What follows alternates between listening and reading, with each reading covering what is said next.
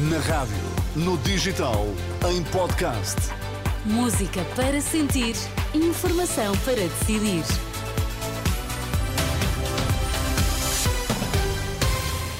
Tempo agora para atualizarmos toda a informação na Renascença. Vamos saber quais os títulos em destaque. A extrema-direita está perto de vencer as eleições na Holanda. Por cá, chega a Iniciativa Liberal querem explicações sobre o caso de gêmeas brasileiras que terão recebido um tratamento raro em Santa Maria.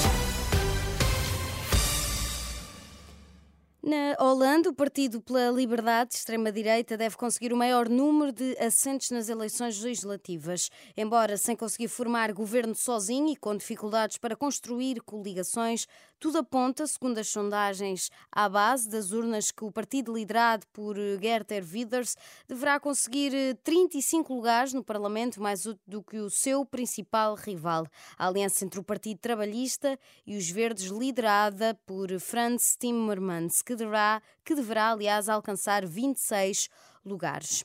No Médio Oriente, contagem decrescente para o início do cessar-fogo temporário entre Israel e Hamas, que deverá entrar em vigor às 8 da manhã e deve prolongar-se por quatro dias para permitir a troca de 50 reféns israelitas por 150 prisioneiros palestinianos. Em declarações à Renascença, o Major-General Carlos Branco acredita na boa-fé que esteve na base deste acordo, mas alerta que não é isento de riscos. Em primeiro lugar, porque poderá haver ações individuais eh, fora da cadeia de comando eh, que possam precipitar determinado tipo de comportamentos e determinado tipo de ações, mas nós estamos a partir do princípio que existe boa fé, boa fé de um lado e do outro. Também eh, não vejo que haja incentivos para que este acordo não seja levado até ao fim, uma vez que ambas as partes têm a beneficiar com ele.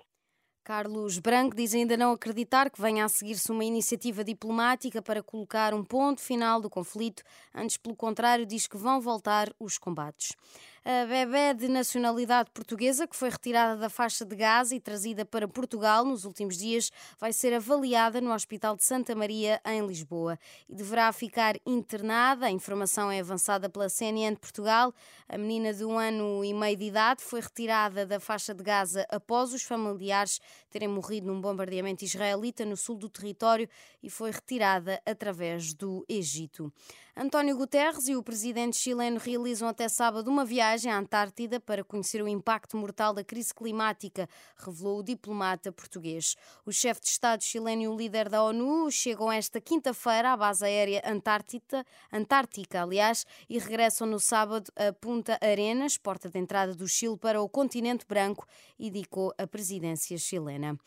Por cá, Marta Temido está disponível para esclarecer o tratamento das gêmeas brasileiras no Hospital de Santa Maria. Uma informação adiantada à Lusa por fonte do grupo parlamentar do PS, depois de a Iniciativa Liberal e o Chega terem anunciado um requerimento para pedir a audição parlamentar urgente da ex-ministra da Saúde e atual deputada do PS, bem como o antigo secretário de Estado António Lacerda Salles e da antiga e atual administração do Hospital Santa Maria.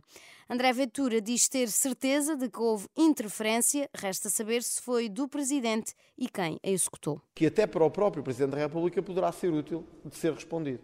E que são questões eh, fáceis de perceber se houve ou não qualquer interferência neste processo, se falou com algum governante sobre este processo, se conhecia, uh, ou por si ou por algum familiar seu, os intervenientes uh, beneficiários, em último caso, desta operação que foram levadas a cabo, e se teve algum impacto, influência direta ou indireta, na obtenção da nacionalidade, em 14 dias, tanto quanto sei, desta gêmea. Em causa está a vinda a Portugal duas gêmeas luso-brasileiras em 2019 para receber um medicamento dos mais caros do mundo que totalizou 4 milhões de euros.